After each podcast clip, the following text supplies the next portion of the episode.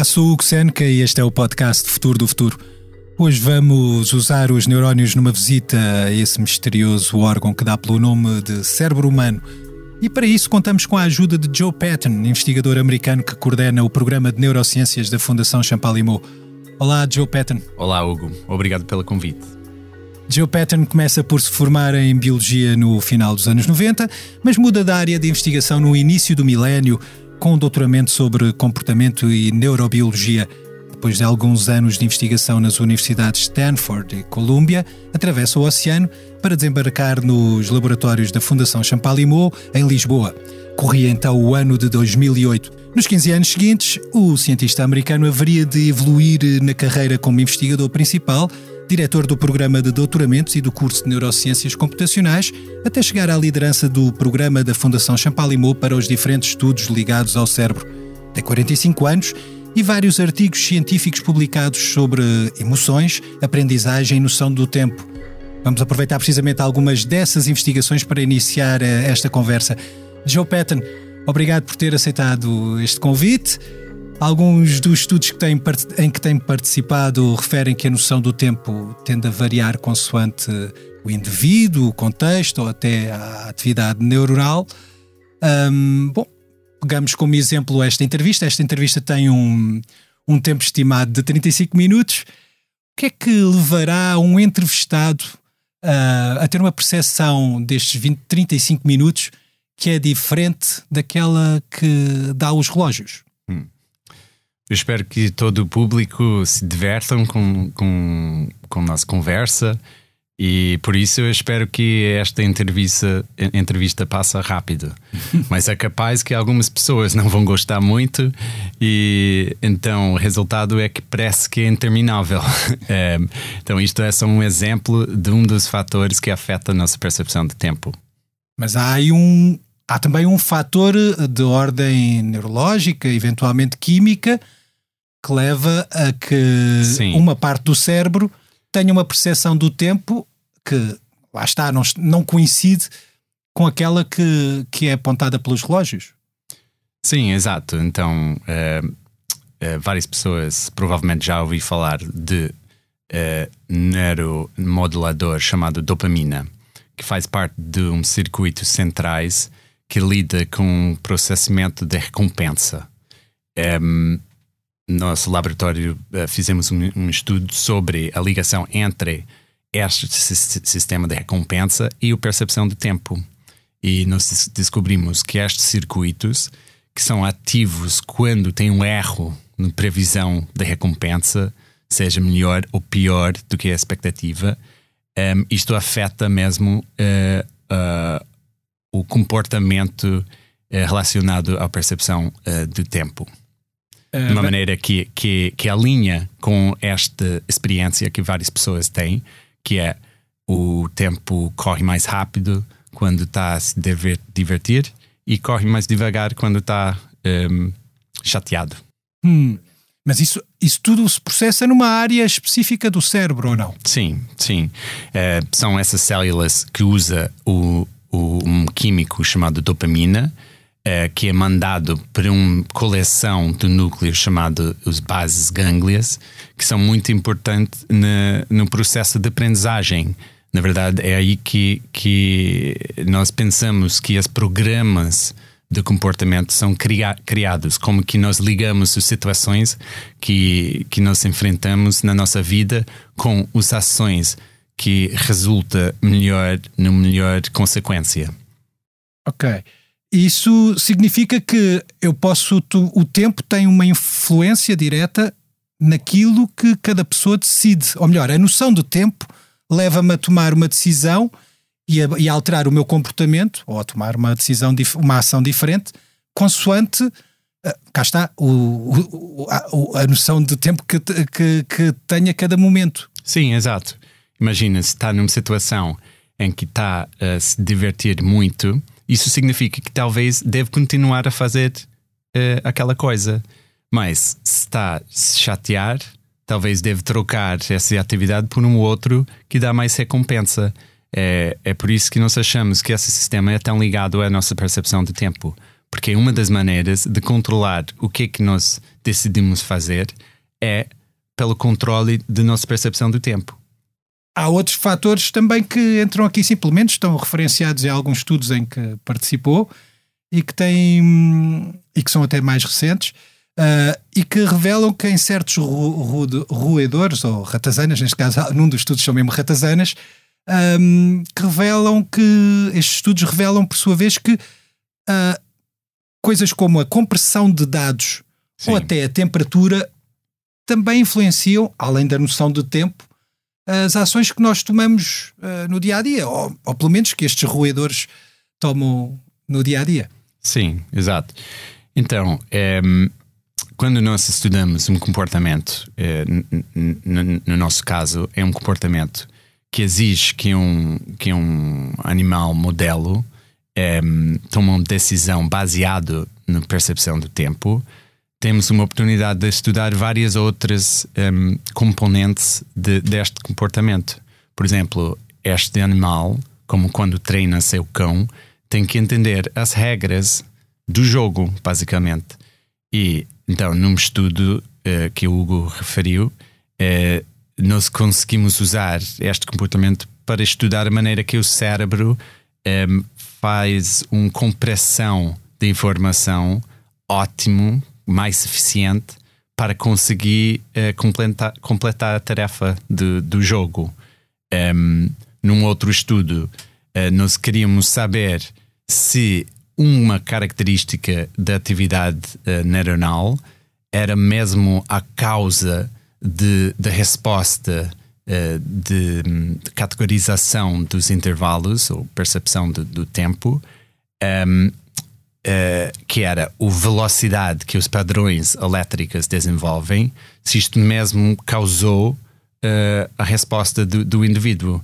Então, nós usamos uh, a temperatura para conseguir, numa maneira experimental, manipular mesmo tipo velocidade das ondas da atividade elétrica dentro do cérebro. E nós descobrimos que isto causou mesmo uma mudança no comportamento que, que, que era um, consistente com a ideia que, que essa velocidade de, de, da atividade elétrica estava mesmo a causar a percepção do tempo do, do animal. Bom, neste caso fica então provado com um fator externo, porque o, a temperatura do, do cérebro, ao que me disse há pouco, é, é, é estável. É.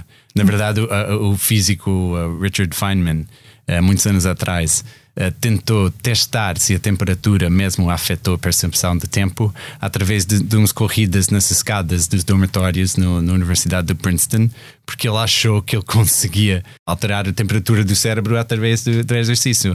Uh, mas ele não sabia que nós temos uh, sistemas no cérebro muito sofisticados para manter a nossa temperatura uh, constante.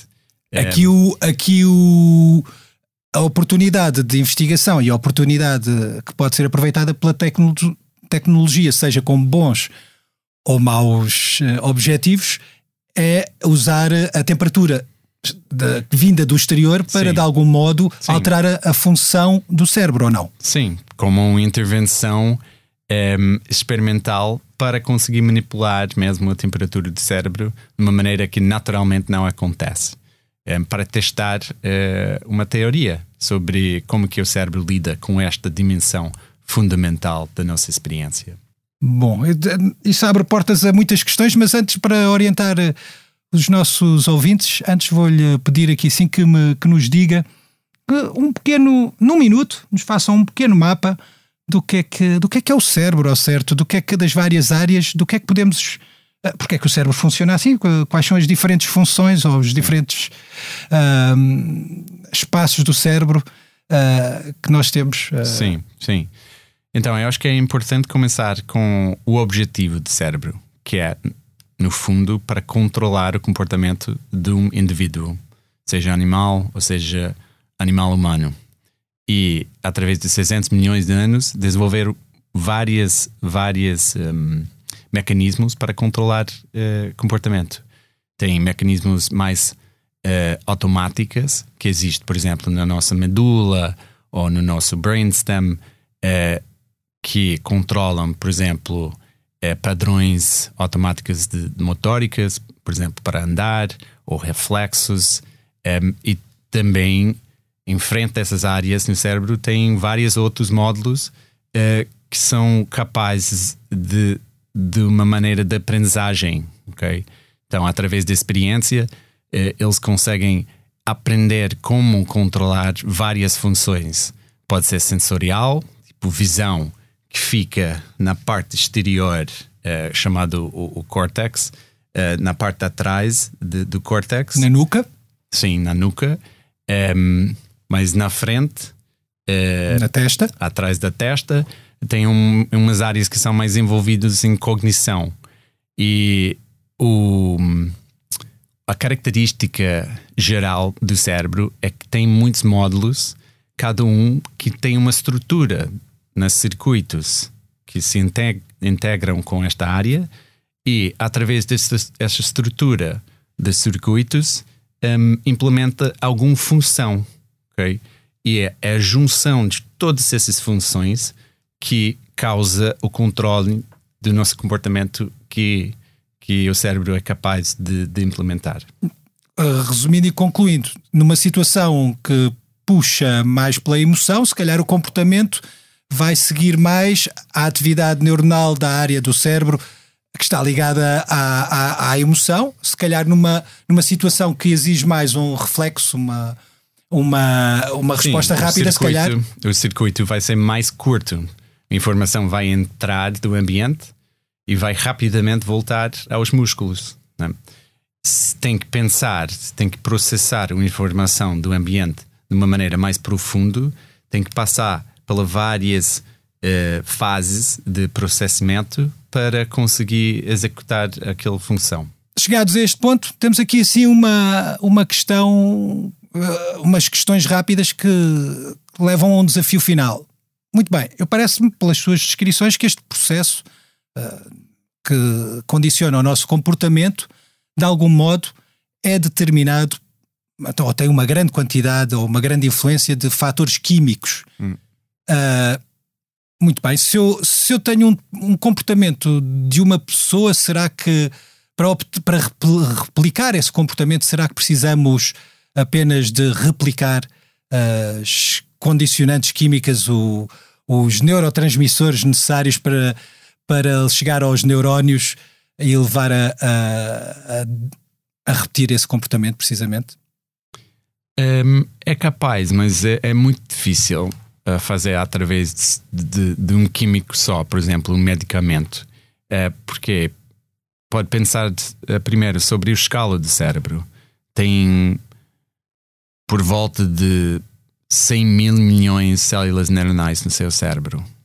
Cada uma dessas células tem toda a complexidade de qualquer célula que tem no seu corpo, que é enorme. Também, cada uma delas uh, usa um químico para comunicar com outras células. De facto, pode fazer até 10 mil ligações com outras células.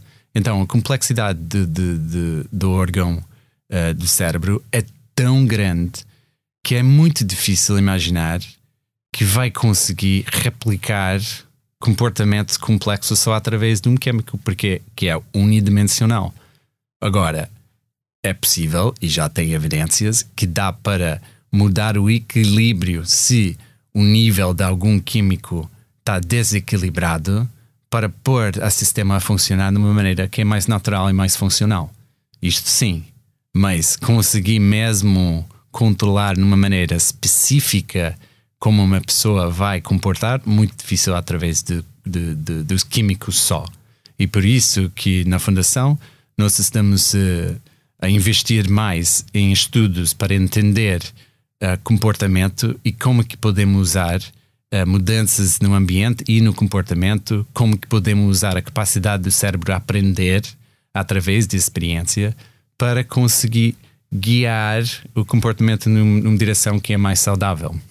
Essa é uma via não intrusiva, mas de qualquer modo, nem que seja por ficção científica, e não é só ficção científica, alguns laboratórios já andam a desenvolver eh, essas tecnologias.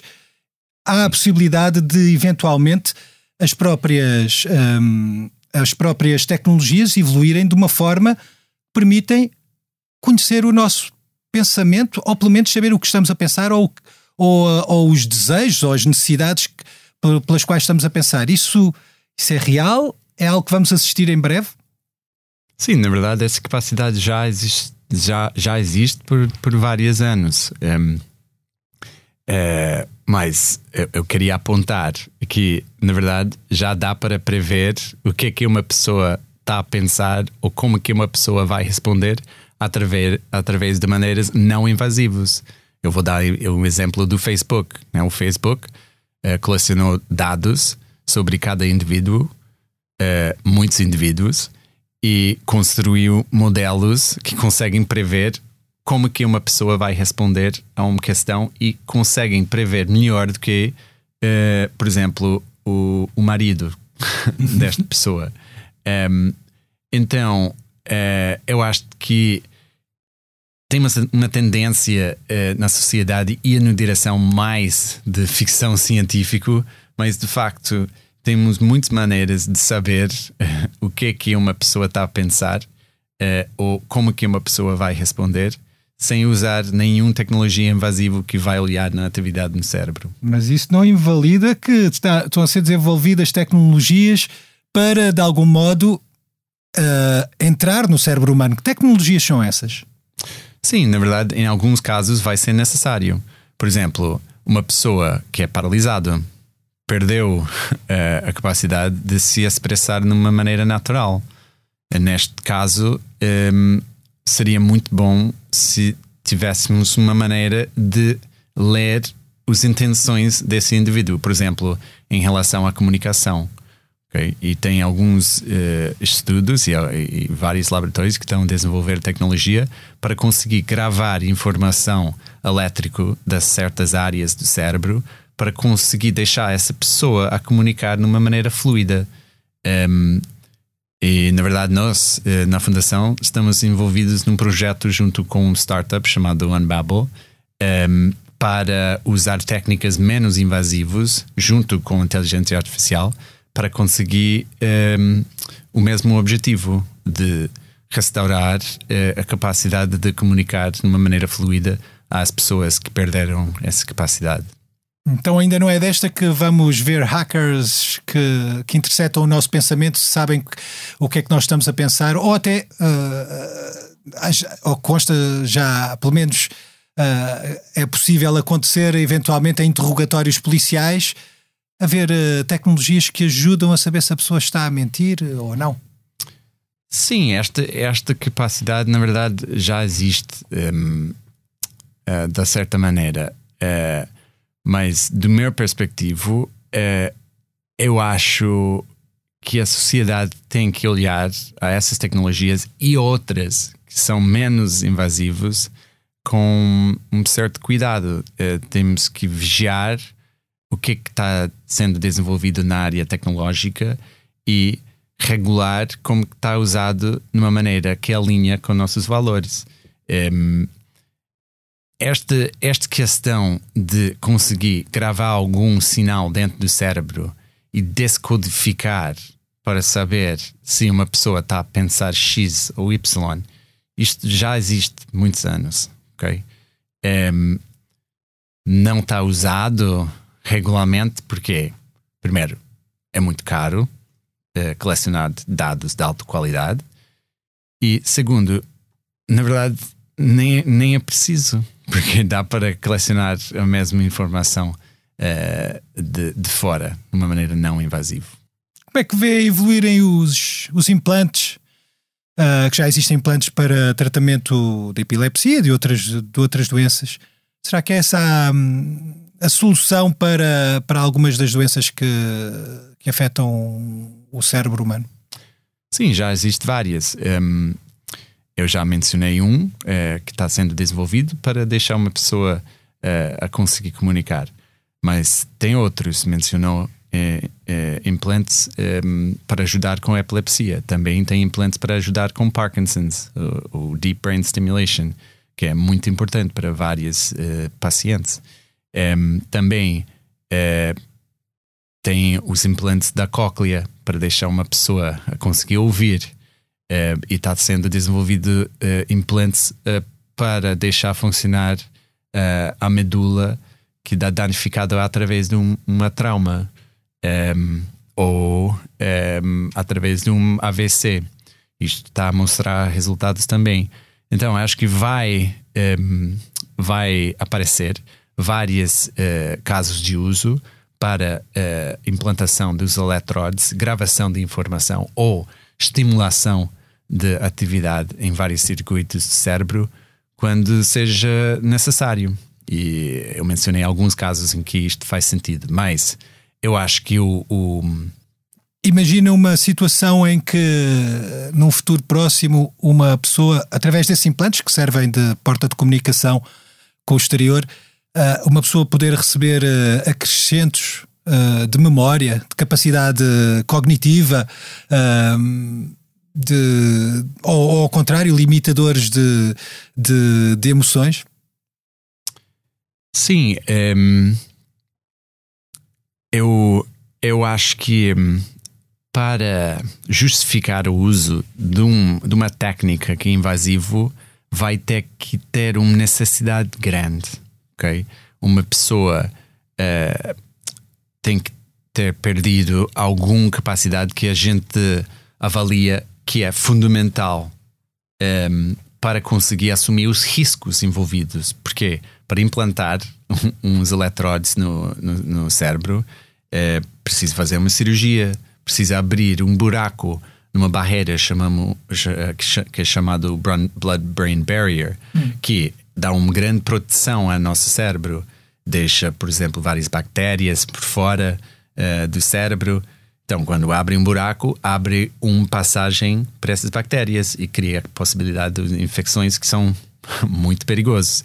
Então, eu acho que o uso dessas tecnologias vai ser só justificado eh, quando a necessidade é alta. Porquê?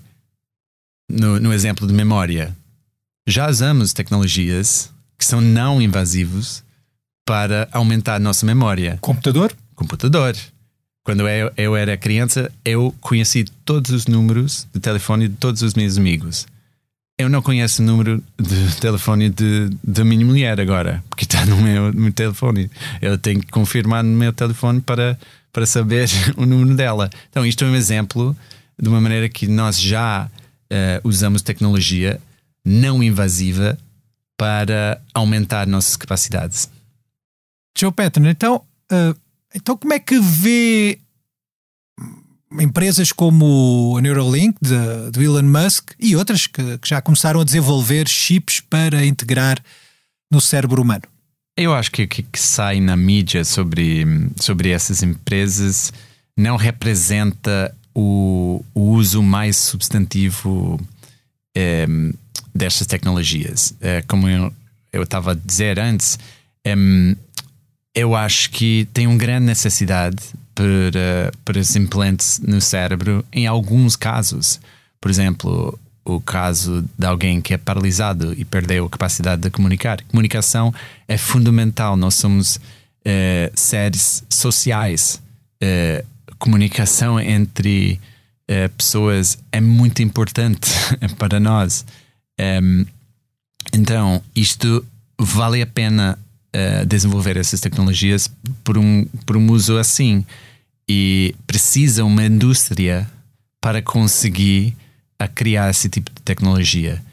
Um, porque os cientistas vão mostrar o que é que é possível, mas a indústria, as empresas vão conseguir fazer num escalo e distribuir essa tecnologia e garantir que, que o mundo adota essas tecnologias para o benefício dos indivíduos. Também por uma pessoa que, por exemplo, danificou a medula e perdeu a capacidade de andar. Okay? Eu acho que isto é um, um, um caso de uso que necessita mesmo uh, uma indústria para desenvolver essas tecnologias mais invasivas uh, para repor capacidades que nós achamos que são fundamentais não vê esta tecnologia como uma forma de, de aumentar uh, as capacidades das pessoas ou que todos, todas as pessoas passassem a usar chips na, e, e implantados na cabeça? Eu acho que é importante lembrar que temos interfaces muito sofisticadas que já, que já existe através dos nossos olhos, dos nossos ouvidos, uh, dos nossos um, ehm, milhares de músculos no corpo. Então, isto já representa uma interface muito de, de, de, de alta dimensão. Então, na maioria dos casos, não precisa implantar uns eletrodes que, de facto, têm menos dimensionalidade uh, do que essas interfaces que existem naturalmente. Vamos agora aqui começar num, num novo. Num novo, num novo espaço, neste caso com um desafio uh, que está, está, relacionado com, com uma imagem. Joe Patton, que imagem nos trouxe aqui sim? Parece-me que. Ou melhor, a pergunta se calhar é, é esta: esta imagem é produzida por um computador ou por uma pessoa? Ah, é, é difícil responder de uma maneira direta a esta questão, porque é uma imagem criada de inteligência artificial, mas é, este modelo de inteligência artificial foi treinado em milhões de imagens criadas pelos humanos, ok? Então, da certa forma, é criado pela inteligência artificial e pelos humanos. Também esta imagem foi criada, um, fazia parte de uma peça de arte uh, que foi desenvolvido dentro do contexto de uma série de eventos que estamos a montar ali na, na Fundação Champalimau, chamado Meta Immersion, um, que são eventos de arte, tecnologia e ciência. Um, em que nós queremos convidar o público para entender melhor a tecnologia da inteligência artificial e engenharia que poderia ser usado no futuro como novas ferramentas uh, terapêuticas, uh, principalmente terapêuticas, terapêuticas digitais. Okay? Um, ehm, então, esta peça uh, chamada Latent Space um, ehm, foi criado pelo artistas, um, uh, machine learners uh, que fazem arte, um grupo chamado Lunar Ring, e alguns cientistas da Fundação Champalimau, uh, alguns um, diretores dos filmes, um, como uma previsão das possibilidades com essas tecnologias. Uma pessoa interagiu com um Large Language Model, tipo ChatGPT, e através dessa interação, um, a informação foi inserida num outro modelo uh, para criar imagens, uh, que é um modelo chamado, Stable Diffusion, que é semelhante ao Midjourney um, ou, ou DALI 2. Um, e então esta imagem, na verdade, é resultado, é, é, é resulta um, de uma interação entre um ser humano e uma inteligência artificial numa maneira que poderia representar no futuro uma nova ferramenta terapêutica. Acredita que a inteligência artificial tem, tem pode beneficiar com, a, com, com, com as neurociências, com os conhecimentos das neurociências? Como é que as neurociências podem mudar a inteligência artificial, uh, uma vez que a inteligência artificial já ajuda de algum modo as neurociências. Sim. Uh, ajuda bastante como ferramenta. A gente usa a inteligência artificial para analisar os dados que nós colecionamos uh, dentro das nossas uh, experiências. Mas um, ehm, também eu acredito, como neurocientista, eu tenho meus vieses, um, ehm, que a neurociência tem muito para oferecer a, ao campo da inteligência artificial. Por exemplo, estes, estes algoritmos, na verdade, do meu perspectivo, não são muito inteligentes. São, são muito poderosos, mas isso não é a mesma coisa de ser inteligente, ok? São treinados em muitos dados e são treinados para replicar, por exemplo, a linguagem ou as imagens que os humanos criaram. Mas eles não entendem o que é que significa essas imagens, o que é que significa uh, estas palavras. São as, neuro... E as neurociências podiam ajudar a chegar a esse. Sim, porque, porque a inteligência natural é a única inteligência provada de existir. E, e é através de, de, de uns mecanismos que nós estamos a cada dia a entender melhor que é criado a inteligência artificial. E o que é que caracteriza a inteligência artificial em comparação um, quer dizer, inteligência natural em comparação com inteligência artificial é a capacidade de abstração um, que nossa inteligência existe dentro de um corpo, ok? Um, que, que uma inteligência natural tem agência, uh, tem vontade. inteligência artificial, em geral, é inerte. Fica lá até alguém pede alguma coisa. Um, então, eu acho que em termos de o, os mecanismos, um, a neurociência pode ajudar a desenvolver a próxima geração de, de, de inteligência artificial. Também, inteligência artificial é muito caro em termos de energia. ok? O cérebro é muito eficiente. Tem por volta de 10 watts eh, para gerir todo o nosso, nosso cérebro em comparação com tanto de energia que é usado para treinar esses modelos que supostamente estão inteligentes, mas na verdade, do meu perspectiva, são muito rasos. Então, eu acho que através de entendimento mais profundo do cérebro é capaz que vamos desenvolver uma inteligência artificial que é mais eficiente em termos de energia. Bom, isso implicaria processos que são mais de ordem biológica e não tanto uh, algoritmos ou algoritmos e estatísticas? Será que vamos vai haver ali uma interface que permite uh, recorrer ao poder de, das células? Não sei se vamos reproduzir mesmo os mecanismos, todos os mecanismos que existem dentro de uma célula, mas podemos uh, reproduzir os princípios. Por exemplo, um computador, em geral, uh, tem um relógio. Estamos a voltar a, a, ao assunto inicial. Tem um relógio uh, que está uh, a olhar num estado de várias bits um, numa frequência muito alta. Está fazendo isso constantemente. Seu cérebro não. Está lá a receber informação e só cria resposta quando, quando é necessário.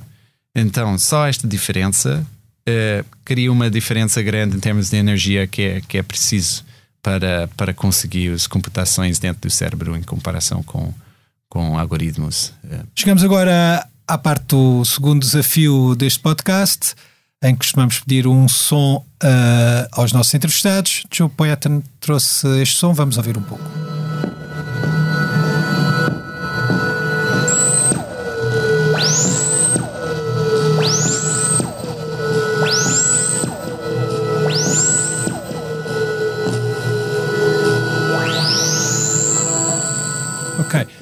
Joe Patton, que, é que, que som é este e porque é que nos trouxe este som para ouvir? Este som vem de uma um performance de uh, duas artistas, Clotilde e Joana Sá, com colaboração da André Gonçalves, uh, que faz, fazia parte de, dessa série de, de eventos uh, chamado Metamersion.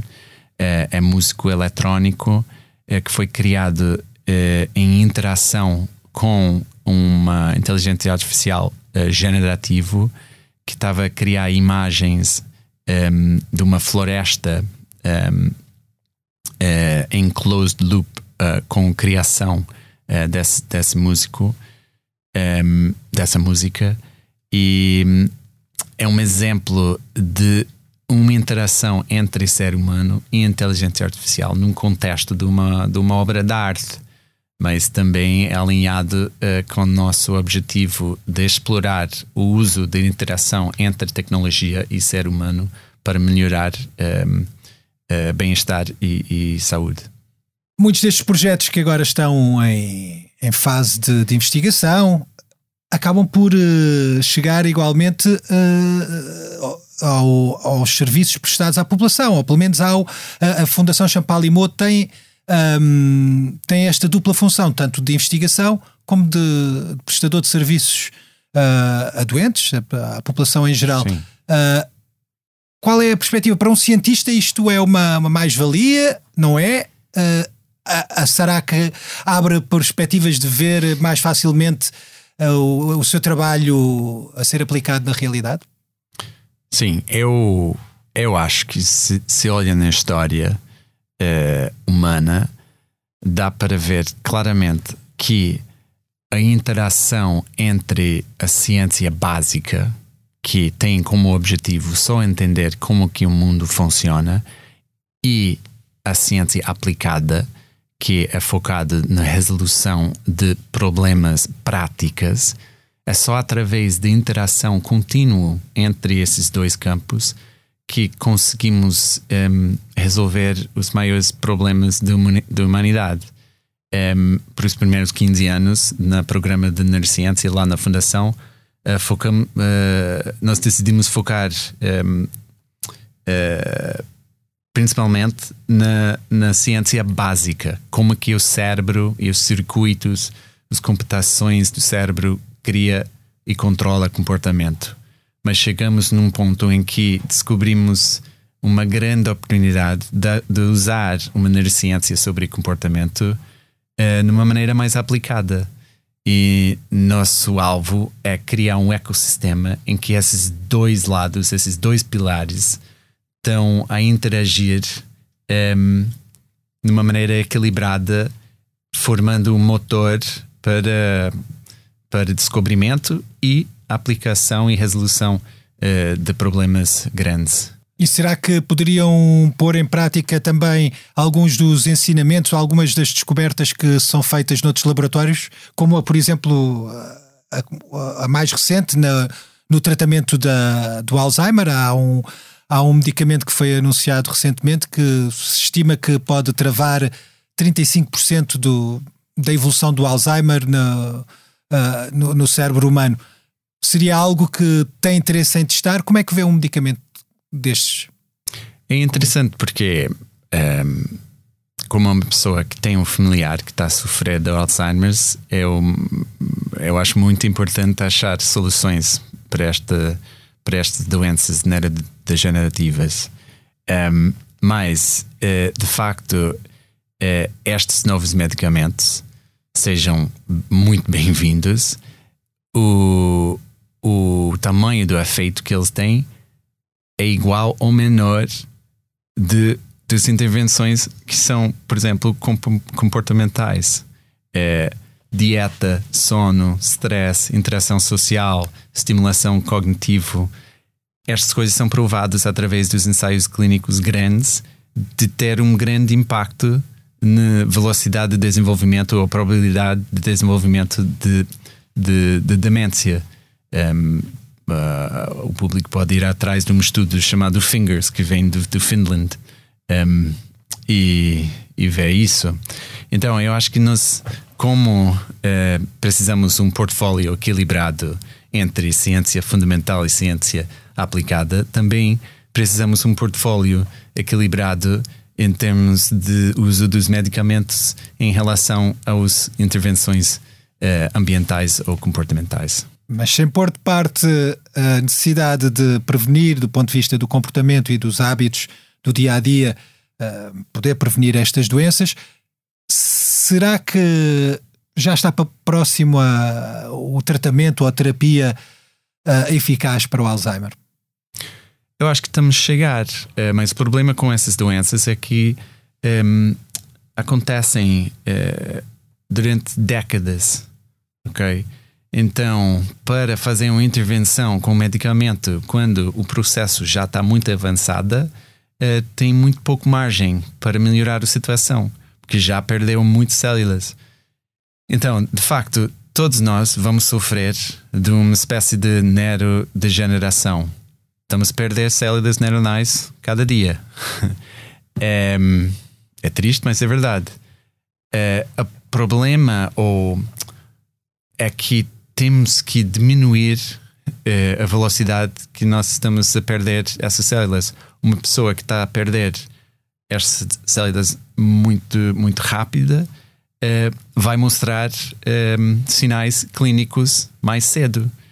Uma pessoa que está a perder mais devagar, talvez não.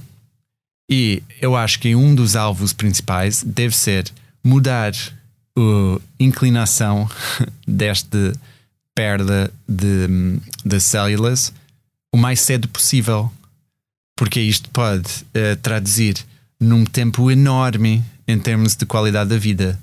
Ok? Se podemos começar já na juventude ou já na meia-idade com as intervenções que temos dados a provar que são efetivas, eu acho que é muito capaz que vamos conseguir uh, ter um maior impacto. Isto é verdade também por as intervenções através de medicamentos.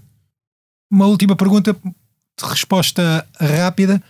Uh, há 15 anos que veio trabalhar para a Fundação Champalimau. O que é que o levou a trocar uh, uma potência económica e científica como os Estados Unidos por um país como Portugal? Então, o projeto de fundação, um, ehm, nesta época da minha vida, uh, parece-me muito interessante. Uh, era uma fundação privada uh, que queria criar um departamento world class um, ehm, num lugar que era um pouco fora do, um, ehm, fora do caminho normal. Do circuito. Sim.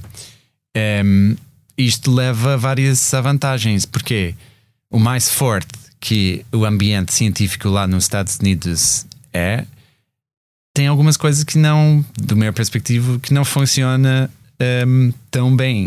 Uh, por exemplo, tem alguns estudos recentes que estão a mostrar que os avanços científicos estão a se tornar mais incrementais em vez de ser saltos grandes.